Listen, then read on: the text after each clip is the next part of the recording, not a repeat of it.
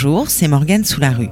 Les amateurs de cyclisme n'ont pas oublié les exploits de Louison Bobet, héros tricolore de la petite reine, triple vainqueur du Tour de France et champion du monde.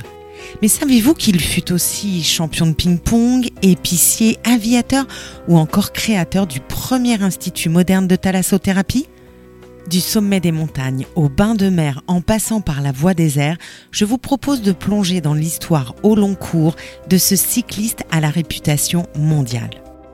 Louison Bobet, à l'âge de 2 ans, juché sur une bicyclette devant la boulangerie familiale de Saint-Main-le-Grand. Immortalisée à l'époque par West Éclair, l'image revêt aujourd'hui quelque chose de prophétique. La roue du destin ne sera pourtant pas pressée de tourner en faveur du jeune Louison, né le 12 mars 1925, fils du passéen Louis Bobet et de la géveséenne Céline Le Métayer. Ces derniers ont ouvert une boulangerie rue de Montfort quelques années plus tôt.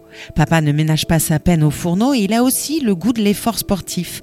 Il pratique l'athlétisme, le football et l'aviation.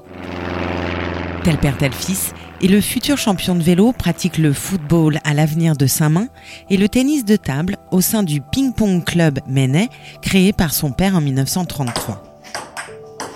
Il met aussi très tôt la main à la pâte et effectue à 10 ans ses premières tournées à deux roues pour livrer le pain à la clientèle.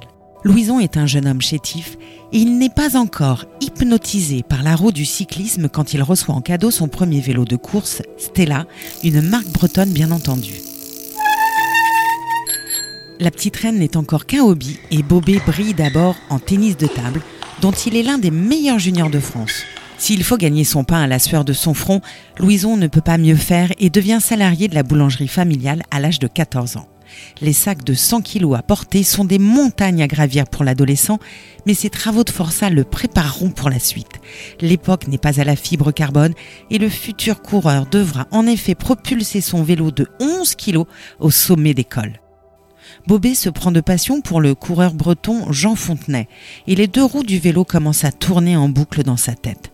En 1942, malgré une crevaison, il rattrape son retard pour réintégrer le peloton et remporte au sprint la course amateur de Montauban de Bretagne. Le jeune coureur est repéré, mais ses entraîneurs lui reprochent son manque de ruse et la mauvaise gestion de ses efforts. À l'image de la fable du lièvre et de la tortue, Bobé mène souvent la course mais perd tout aussi régulièrement au sprint.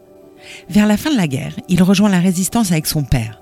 On l'imagine aisément sillonnant les routes, le nez dans le guidon pour aller délivrer ses précieux messages, peut-être dissimulés dans sa pompe à vélo à sa démobilisation en octobre 1945, il va s'illustrer dans la rubrique tennis de table en atteignant les 32e de finale des championnats de France. Les amoureux de la petite reine attendent encore leur légende. Celle-ci va s'écrire au sprint. Le pensionnaire de l'équipe Stella bénéficie désormais du savoir-faire du soigneur du Stade Rennais, Raymond Lebert. Malgré une insuffisance respiratoire diagnostiquée, Louison ira au bout. L'année 1946 est un virage dans sa vie. Louison Bobet épouse Christiane Tardif, avec qui il ouvre une épicerie à Rennes, rue de Nantes. Il passe également professionnel dans l'équipe Stella de Paul Ledrogo. La révélation au grand public a lieu lors des boucles de Seine. Échappé dès le début de la course avec une quinzaine de coureurs, il lâche un à un ses concurrents pour avaler seul les 70 derniers kilomètres avant de franchir en vainqueur la ligne d'arrivée du vélodrome Buffalo de Neuilly-sur-Seine. Cette performance lui vaut d'être sélectionné en équipe de France pour le Tour 1947. Il dispute sa première grande boucle à seulement 22 ans comme coéquipier du champion René Vietto. Le débutant fait bonne figure au point d'attendre son leader dans la première étape alpestre entre Lyon et Grenoble. L'année suivante, malgré une fracture de la clavicule sur les pavés du Paris-Roubaix, il est à nouveau retenu en équipe de France comme son rival Jean Robic pour disputer l'édition 1948 du Tour de France. Louison Bobet endosse le maillot jaune dès la troisième étape entre Dinard et Nantes et ne va plus cesser de chercher l'or du cyclisme. Mais encore plus à l'époque qu'aujourd'hui, la grande boucle est un chemin de croix et le corps du coureur breton est couvert de furoncles. Louison souffre le martyr et ne reçoit pas le soutien qu'il attend de ses coéquipiers. Journaliste à Miroir Sprint, Jean Leliot tacle sévèrement les coureurs dans son quotidien. L'équipe de France comprend un ramassis de vedettes tout aussi égoïstes les unes que les autres. Possédant tous une tête de turc ou un crâne de buis, ses coéquipiers n'ont jamais entouré ni des bobets comme ils auraient dû le faire. Alors que ses furoncles sont des bombes à retardement, Louison Bobet endure malgré tout la fureur du tour et parvient à se classer quatrième. Sa cote de popularité a sérieusement monté et le public lui fait une ovation à son arrivée au Parc des Princes. Paris est proche. Au Parc des Princes, l'arrivée des coureurs est annoncée. Soucieux de s'améliorer et d'apprendre de ses erreurs, le cycliste breton se rend ensuite en Italie chez son ami Fausto Coppi, dont il s'inspire des méthodes d'entraînement. Le prestigieux Coppi démarre et rejoint Le Guigui. Avec une facilité déconcertante, le Campionissimo franchit seul le sommet du Galibier. À 70 à l'heure, il fonce vers l'Italie. Le transalpin n'est pas tendre avec lui et lance. Louison, tu as un potentiel, tu es courageux, mais c'est tout tu ne sais pas courir, tu ne sais pas t'entraîner, tu ne sais pas t'imposer et tu ne sais même pas manger. Et côté matériel, ce n'est pas terrible. Le breton, qui est réputé susceptible, va ravaler sa fierté et prendre note. Dans le viseur, le championnat de France de 1950. La roue du destin tourne en sa faveur puisqu'il doit sa victoire à la chute de deux de ses concurrents directs. La fin de l'histoire serait belle si Camille d'Anguillaume, l'un des deux coureurs en question, n'avait pas succombé à ses blessures quelques jours plus tard. 1950, 1951, Louison Bobet enchaîne les victoires prestigieuses et remporte une deuxième fois le championnat de France. Le tour devra attendre l'année suivante, même si le Breton est désormais le grand favori du journal L'équipe. Malgré des abcès qui le mettent à plat, le coureur remonte progressivement son handicap. Troisième au pied des Alpes, il attaque entre Gap et Briançon et se détache dans le col d'Isoire. Vainqueur en solitaire, Louison termine avec plus de 8 minutes d'avance sur son poursuivant direct. Le clou de la victoire est enfoncé à deux jours de l'arrivée sur les Champs-Élysées quand il remporte le contre-la-montre entre Lyon et Saint-Étienne. Le sacre de 1953 est d'autant plus beau que la dernière victoire française sur la Grande Boucle remonte à 1937. Serein, le nouveau roi de la petite reine déclare alors d'un seul coup, il m'a semblé que la grande angoisse qui m'oppressait depuis mes premières victoires et me rendait fébrile était tombée. Je me sentais délivré et tout à fait décontracté. Je sentais qu'une nouvelle vie allait commencer pour moi, plus équilibrée, parce qu'un doute avait disparu. Auréolé d'or, il récidive l'année suivante dans le rôle de grand favori. Il remporte la deuxième étape à Lille, puis le contre-la-montre entre Épinal et Nancy, pour boucler son deuxième Tour de France avec plus de 15 minutes d'avance sur son dauphin Ferdi Kubler. Et c'est le peloton de Kubler, Bobet, Rockers L'enthousiasme est à son comble Que reste-t-il à gagner à Louison Bobet? Le championnat du monde de 1954, organisé à Solingen par exemple.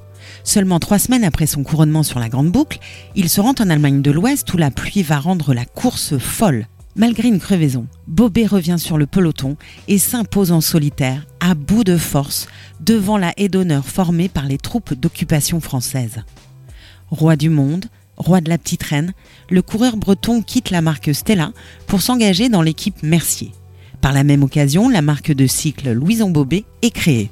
Double tenant du titre, il remporte son troisième Tour de France en 1955 sous les yeux de son frère Jean qui l'a rejoint en équipe de France. Jamais 203, Louison Bobet marque à jamais l'histoire de l'épreuve en la remportant trois fois de suite. On imagine les Français massés au bord des routes, collant l'oreille à leur transistor et dévorant les comptes rendus de l'étape du jour dans les pages noircies des journaux. De Gap à Briançon, la pluie et la grêle s'abattent sur les coureurs qui roulent sagement en file indienne. Et du peloton reformé, c'est Louis Bobet qui s'échappe avec autorité. Son ascension est formidable.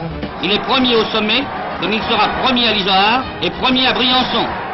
Et il fait un tour d'honneur qui se terminera à l'hôtel de ville de Paris. Pour le France 53, je le gagne. C'est un rêve merveilleux car être coureur cycliste et remporter Tour de France, arriver au Parc des Princes devant 40 000 personnes habillées en jaune, c'est extraordinaire. Louison Bobet, bien décidé à frapper un grand coup, s'est déjà dégagé du peloton.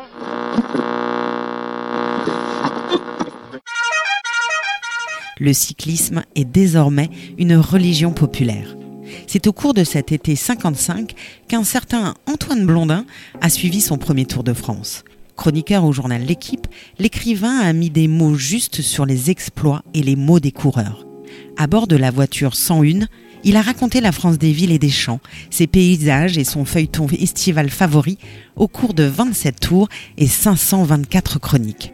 Le Tour de France a en retour offert à Antoine Blondin ses plus belles pages en lui permettant de décrire aux premières loges les géants de l'épreuve que furent Bobet, Anquetil, Merckx et Hinault. Quelque part, Louison, Jacques, Eddy et Bernard ont donné au cyclisme ses plus belles lettres de noblesse, repris par un Antoine Blondin plus inspiré que jamais par le souffle épique du Tour de France. Ils ont rendu le cyclisme populaire et moderne. 1955 donc. Louison Bobet est un dieu vivant, même si les ennuis de santé ne cessent de l'accompagner. Le coureur ne parviendra jamais à se débarrasser de son abcès à la selle.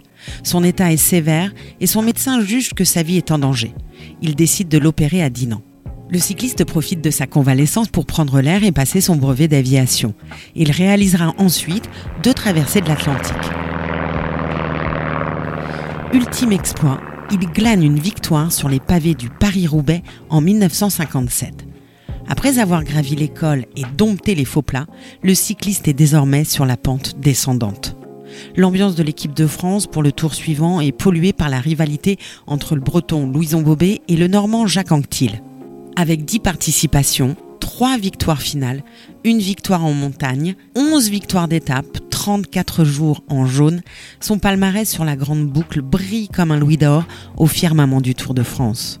Au final, le champion breton aura tout gagné, excepté le Tour d'Italie. Un rêve à deux routes se concrétiser, mais le Giro se volatilisera pour 19 secondes. Après avoir chevauché son vélo, l'enfant de Saint-Malo-Grand enfourchera les chevaux. C'est d'ailleurs en revenant d'une course de trot attelée à Bruxelles, en décembre 1961, qu'il sera victime d'un grave accident de la route. Diagnostic, double fracture du fémur, cheville cassée, carrière brisée. Le fait divers émeut les supporters du champion qui vont lui envoyer 150 000 cartes postales pour témoigner de leur sympathie. Louison prend sa retraite sportive en 1962 à 37 ans. Son dernier exploit? Surpris par les vertus curatives de l'eau de mer après sa cure à Roscoff, il va décider de créer un centre de thalassothérapie à Quiberon. Raymond Marcelin, le ministre de la Santé, et Maurice Herzog, le secrétaire d'État à la jeunesse et au sport, inaugurent ainsi le premier institut moderne de thalassothérapie français en 1964. Pour faire venir les curistes dans son établissement, le businessman a même l'idée de créer sa propre compagnie aérienne, la Thalassaire, en 1971. Né un 12 mars, Louison Bobet décède d'un cancer un 13 mars, 58 ans plus tard. Si par hasard vous franchissez le col d'Isoard, prenez le temps de vous arrêter au pied de la stèle érigée en son honneur. Une manière de vous rappeler que le héros prométhéen salué par Roland Barthes avait atteint en son temps des sommets. Louison Bobet, Un roi pour la petite reine, un récit écrit par Jean-Baptiste Gandon. C'était Morgane sous la rue, je vous dis à bientôt pour un nouvel épisode de Raconte-moi Reine, votre série de podcasts sur l'histoire de notre ville.